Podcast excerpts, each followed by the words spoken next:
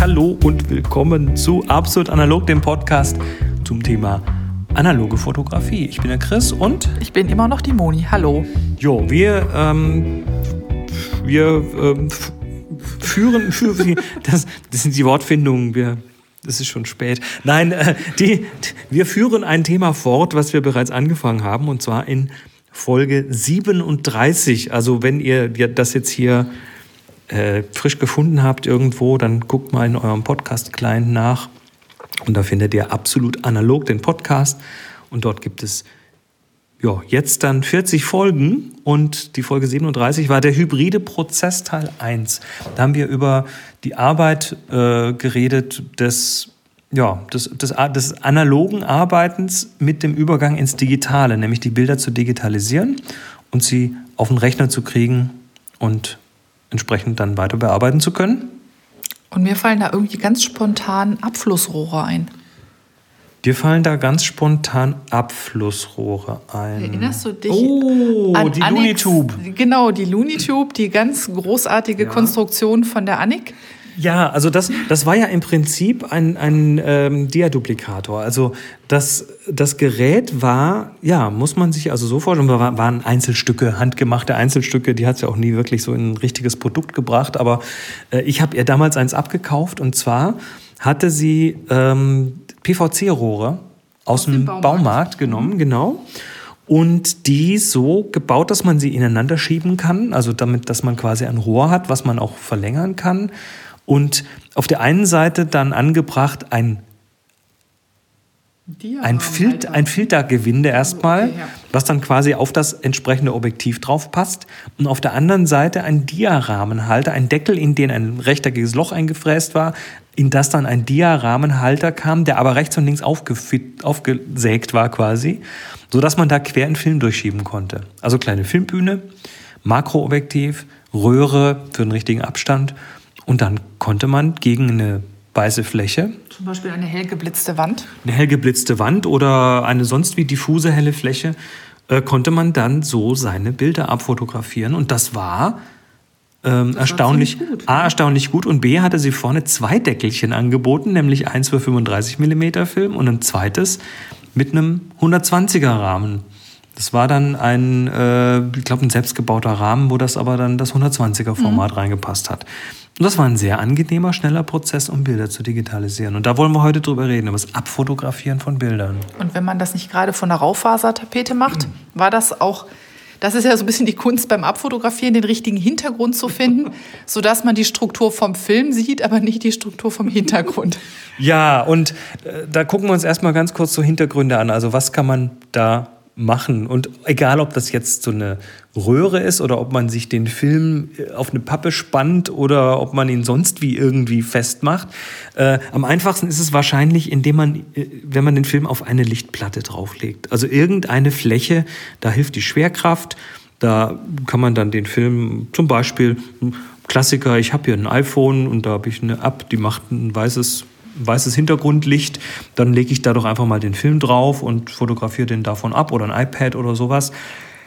Vorsicht, in dem Moment, wo der Film direkt da drauf liegt, habt ihr möglicherweise die Pixel von dem Ding auch mit drauf. Das ist so ein typisches, so eine typische Stolpergeschichte. Man könnte jetzt ein Blatt Transparentpapier dazwischen legen, so ein milchiges. So ein bisschen Diffusor oder man nimmt irgendwas und äh, mit dem man die Entfernung zwischen dem iPad und dem Film erhöht, also eine kleine Bühne baut.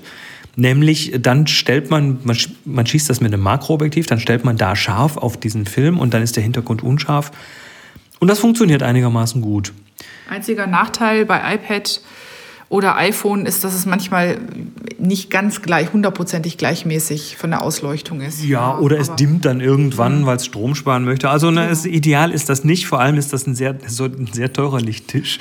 ähm, da gibt es durchaus günstigere Geschichten. Zum Beispiel haben wir mal auf absolutanalog.de auf unserer Website haben wir mal äh, im, das ist schon ein Jahr her jetzt auf jeden Fall, äh, einen Artikel geschrieben und zwar da gibt es so LED-Lichtplatten, die gibt so 25 bis 35 Euro kosten die. Gibt's in, äh, gibt, gibt's in weniger gut und in besser, aber selbst die, selbst die einfache Variante funktioniert eigentlich super. Ja, also die, die sind relativ, äh, sind quasi strukturfrei, also die haben eine sehr glatte Oberfläche. Die Ausleuchtung ist einigermaßen gleichmäßig, also auf jeden Fall gleichmäßig genug.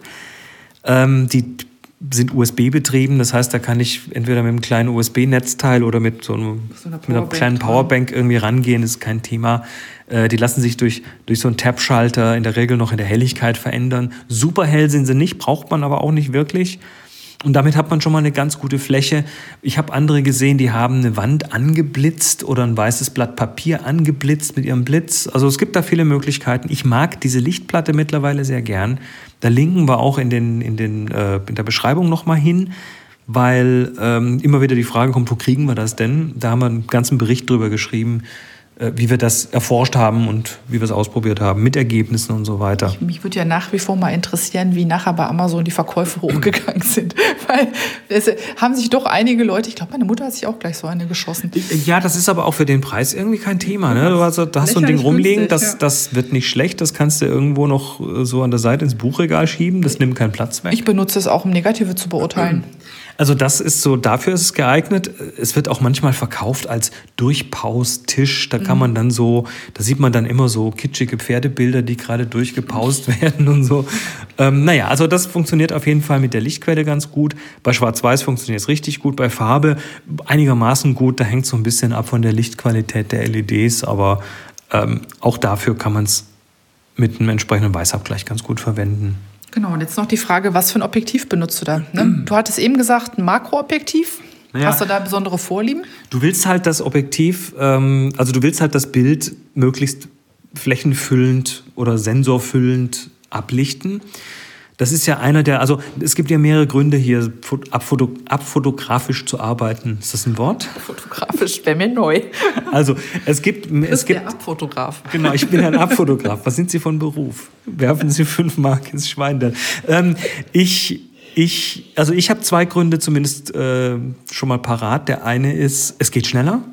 Scannen ist einfach ein unglaublich langwieriger Prozess und wenn man dann noch an der Auflösung nach oben schraubt, dann kann man sich irgendwie eine Stulle schmieren, bis das nächste Bild durch ist oder so.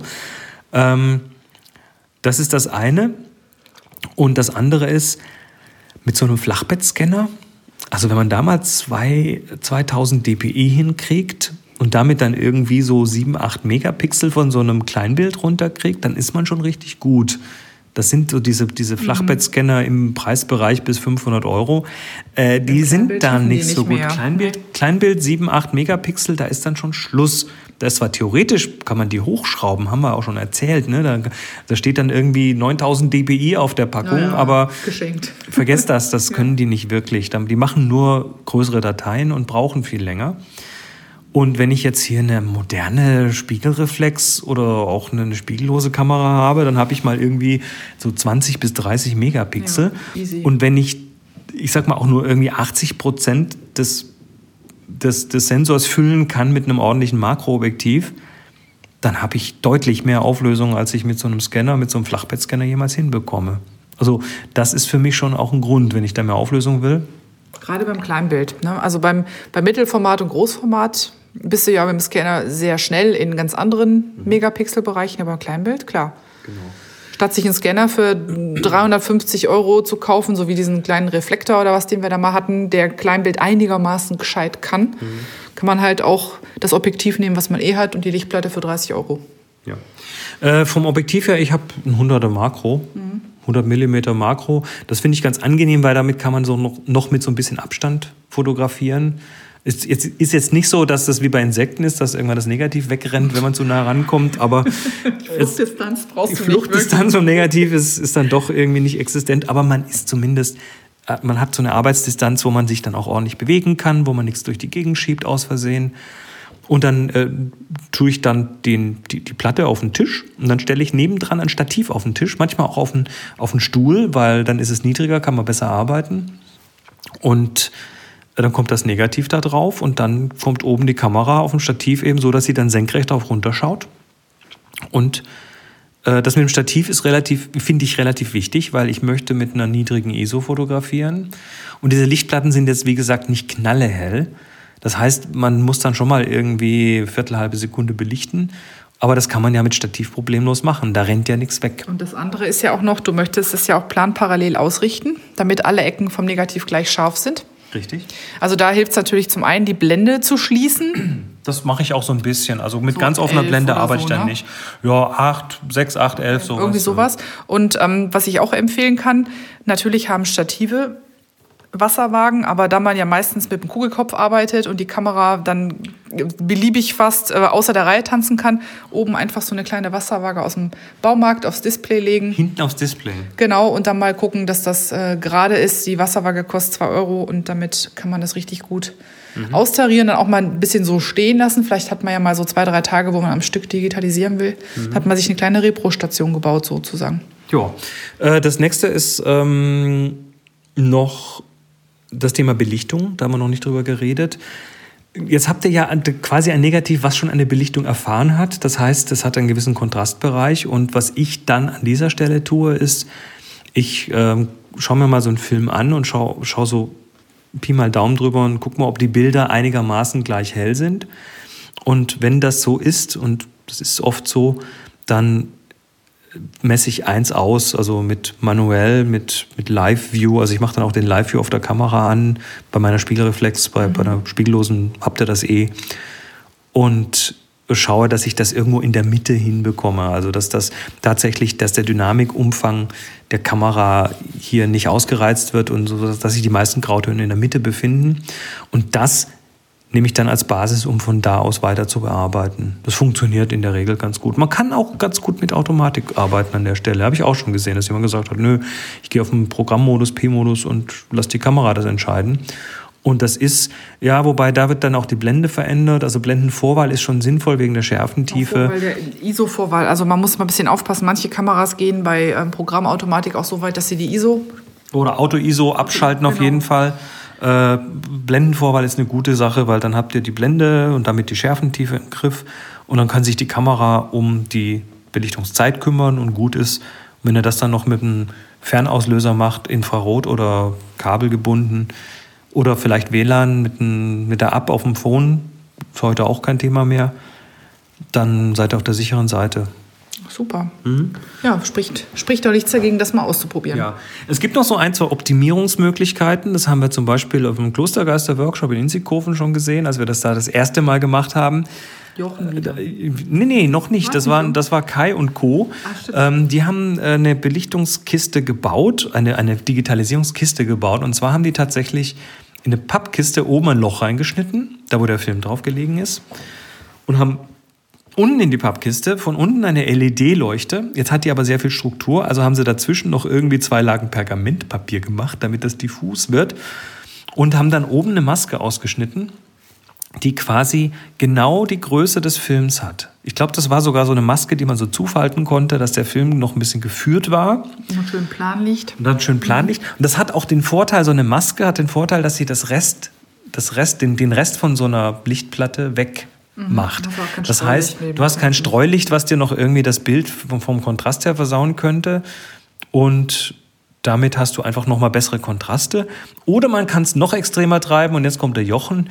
Der hat nämlich dann, äh, war es letztes Jahr? Ich glaube, es war letztes Jahr. Der hatte dann seinen, seinen äh, Belichtungs-, seinen, seinen Digitalisierungsautomaten dabei, den hat er sich selber gebaut mit Schrittmotoren und irgendwelchen Teilen aus alten Kameras und einem Licht. Und der hat also quasi dann äh, ein, ein, eine Digitalkamera, die von oben abfotografiert hat. Äh, und den Vortrieb des Filmes, den hat er automatisiert. Und auch das Auslösen der Kamera und ich glaube, die erste Version, die den Film aber, die dem Film nicht wirklich gut getan hat, hat den kompletten Film in wenigen Sekunden durchdigitalisiert. Also peng, zack, peng, zack, peng, zack. Äh, später war das dann ein bisschen langsamer, ein bisschen filmschonender. Das äh, erinnert mich an SpaceX und Max Q, maximale dynamische Belastung. So ungefähr war das, nur dass der Film das nicht mitgemacht hat. Der, hat dann, der ist dann quasi im Orbit verglüht. ähm, wir, wir äh, ich finde es aber toll, dass, dass äh, dann schön. Leute sowas basteln. Und ich bin gespannt, was dieses Jahr auf dem Workshop noch so kommt. Aber das werden wir dann vielleicht, vielleicht werden wir dann einen analogen Bericht in einer anderen Folge machen. Jetzt ist auf jeden Fall mal wieder gut. Folge 40 ist im Kasten, der hybride Prozess Teil 2. Wir wünschen euch schöne Bilder und vor allem auch schöne Digitalisierungen. Bis zum nächsten Mal. Macht's gut. Tschüss. Ciao.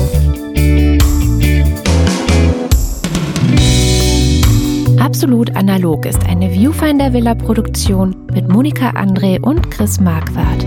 Weitere Informationen auf absolutanalog.de.